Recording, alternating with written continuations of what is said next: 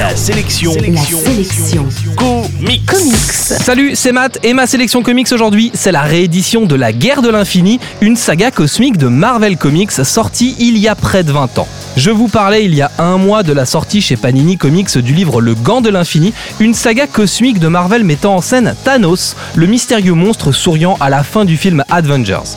En réalité, au début des années 90, Thanos est au cœur d'une trilogie cosmique entamée dans le Gant de l'Infini et qui se poursuit dans la Guerre de l'Infini, notre sélection comics du jour. La Guerre de l'Infini est donc un crossover Marvel Comics, une saga massive réunissant la majeure partie des super-héros de l'éditeur. Normalement, ils sont chacun dans leur coin. Iron Man, Wolverine, Spider-Man ou les 4 Fantastiques se retrouvent ici confrontés à une version pervertie d'eux-mêmes, une sorte de clone horrible et violent qui cherche à les mettre hors de nuire et à prendre leur place. Il s'agit en fait d'une machination mise sur pied par un ennemi qui cherche à infiltrer les héros pour mettre la main sur le gant de l'infini, une arme qui fut au centre du premier volet de la saga et qui permet à son possesseur de maîtriser le temps, l'espace, l'esprit et même la réalité. Les super-héros vont donc devoir s'unir et faire face à cette menace, mais sans être certains de pouvoir se fier les uns aux autres car chacun des héros a peut-être été remplacé par son clone maléfique.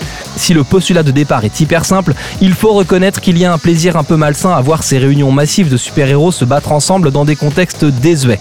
Si les designs des personnages ont plus ou moins bien vieilli, les thèmes de cette guerre de l'infini rappellent des crossovers plus récents comme Secret Invasion. Là encore, il était question de super-héros remplacés par des envahisseurs. En bref, la sélection comics aujourd'hui, c'est la guerre de l'infini, le deuxième tome d'une trilogie cosmique. Ça fait suite au livre Le Gant de l'infini. C'est gentiment désuet et c'est sorti chez Panini Comics. La sélection comics, c'est votre nouveau rendez-vous quotidien avec les comics. Pour plus d'infos, www.laselectioncomics.fr